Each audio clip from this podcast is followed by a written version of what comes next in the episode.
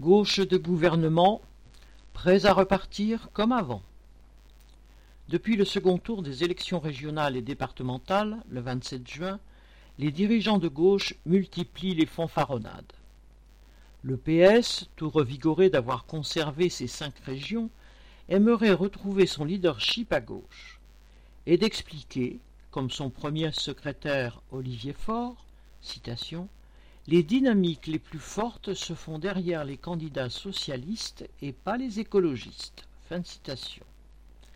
Quant aux écologistes, après leur relatif succès aux élections européennes de 2019 et aux municipales de 2020, ils escomptaient être les leaders de cette gauche de gouvernement.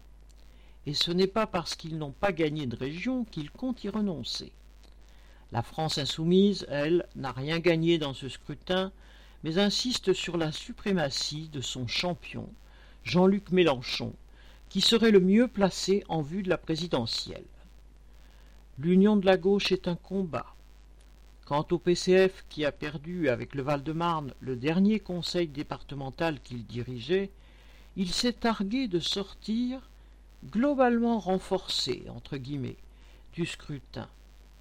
En réalité, s'il a gagné des élus, c'est à la faveur d'union avec les présidents de région PS en échange de quelques postes à l'exécutif régional. Et quand il a refusé l'union, comme en Normandie, c'est que le PS ne lui proposait pas assez de strapontin.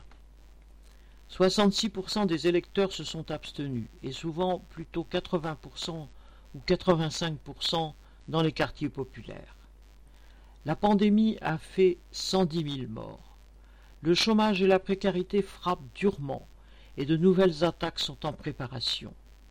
De toute évidence, les différents partis de gauche ne réussissent pas à susciter suffisamment d'espoir ou d'illusion au sein des classes populaires pour mobiliser leur suffrage dans les urnes.